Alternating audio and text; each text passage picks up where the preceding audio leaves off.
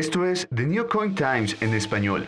Bitcoin abrió el día en 66.893.72 USD. Ethereum abrió el día en 4.745.20 USD. Litecoin abrió el día en 263.50 USD. Shiba Inu abrió el día en 0.00005511 USD. Dogecoin abrió el día en 0.2751 USD. Binance abrió el día en 632.86 USD. Para iniciar, negativa presidencial. Candidatos presidenciales de Corea del Sur se oponen al impuesto en las criptomonedas. 2. Ahora sí, máximos históricos. Bitcoin y Ethereum registran nuevos máximos históricos. ¿Aceptaremos ya que este es el futuro? 3. Apostando al futuro. CEO de Apple, Tim Cook, confirma que posee criptomonedas. Lo que debes saber. 1. En Corea del Sur se oponen a los impuestos. Pongámonos en contexto. El impuesto en ese país ya se convirtió en ley y está programado para entrar en vigor el 1 de enero del 2022. Eso, en definitiva, ha molestado a más de uno. Para ello, los candidatos presidenciales de Corea del Sur, quienes competirán por la presidencia del país asiático el 9 de marzo, dijeron que estaban a favor de retrasar o modificar el impuesto.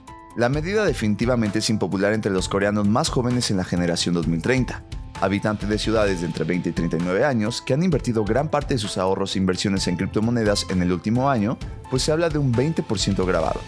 Se tirará la ley o Corea del Sur será ejemplo de carga impositiva para otros países. 2. Bitcoin y Ethereum se muestran como las monedas más sólidas y populares.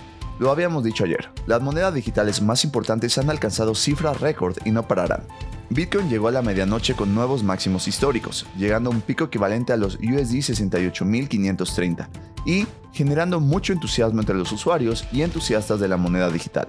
Ethereum hizo lo propio, capitalizó un pico equivalente a USD 4.837 por unidad, con lo cual también estableció nuevos máximos históricos ayer, 9 de noviembre.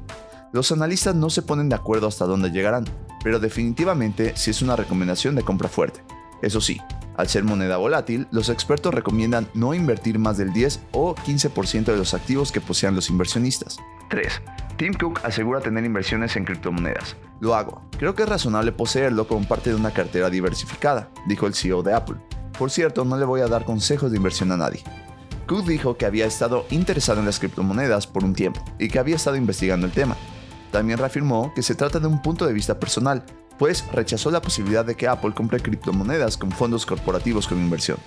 Tampoco dejó claro si la empresa de la manzana hará algo a corto plazo con criptos, pues si bien Apple está considerando la tecnología de criptomonedas, no es algo que tengamos planes inmediatos para hacer, aseguró. Con una capitalización de mercado actual de alrededor USD 2.4 billones, recientemente Apple bajó a ser la segunda empresa más grande del mundo, pues de Microsoft la sacó del puesto número uno. The New Coin Times en español